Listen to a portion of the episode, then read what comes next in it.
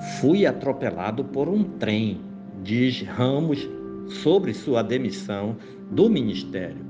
Apesar de ter conversado com o presidente Jair Bolsonaro um bom tempo na tarde desta segunda-feira, quando ele voltou ao Planalto depois da internação em São Paulo, o general da reserva Luiz Eduardo Ramos não fazia a menor ideia de que seria demitido da Casa Civil dois dias depois. Eu não sabia, estou em choque. Fui atropelado por um trem, mas passo bem, disse ele ao Estadão tentando demonstrar bom humor. Segundo Ramos, que é considerado um dos mais leais colaboradores e amigos de Bolsonaro, o presidente já comunicou a ele a sua substituição pelo senador Ciro Nogueira, do PP do Piauí, na quarta-feira 21, mas não confirmou nada sobre sua eventual ida para a Secretaria-Geral da Presidência no lugar do ministro Onyx Lorenzoni, como a imprensa já noticiou. O presidente é ele. Eu sou soldado, cumpro missão. Aprendi em 47 anos de vida pública que soldado não escolhe missão.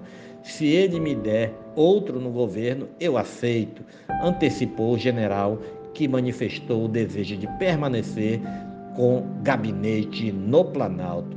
Ramos tem uma situação particular delicada no governo. General de quatro estrelas, topo da carreira militar, ele abriu mão de um ano e seis meses no Exército, desistiu do sonho de ser comandante do leste no Rio de Janeiro e passou para a reserva exatamente para um cargo relevante no governo do velho amigo Bolsonaro.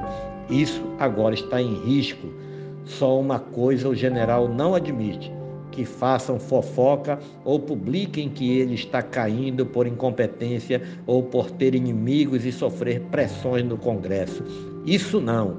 Eu estava, aliás, ainda estou muito feliz na Casa Civil e dei o melhor de mim, tanto que estou recebendo telefonemas de parlamentares de vários partidos em solidariedade, disse. Então por que a troca? A resposta é direta: por motivos políticos, óbvio.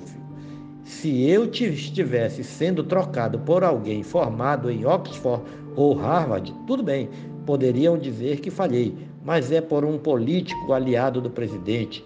É assim que funciona.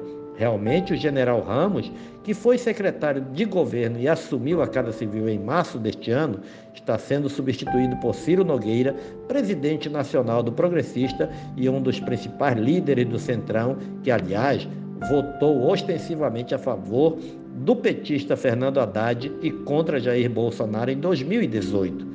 Quanto mais Bolsonaro é acossado pela CPI da Covid e pela queda de popularidade, ele vai ocupando o Planalto com políticos do Centrão, enquanto acumula demissões de militares.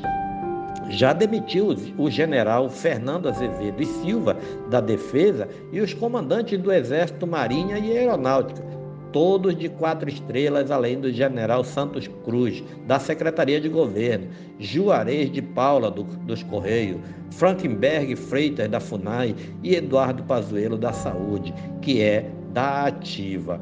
Este é mais um podcast do site news rondônia.com.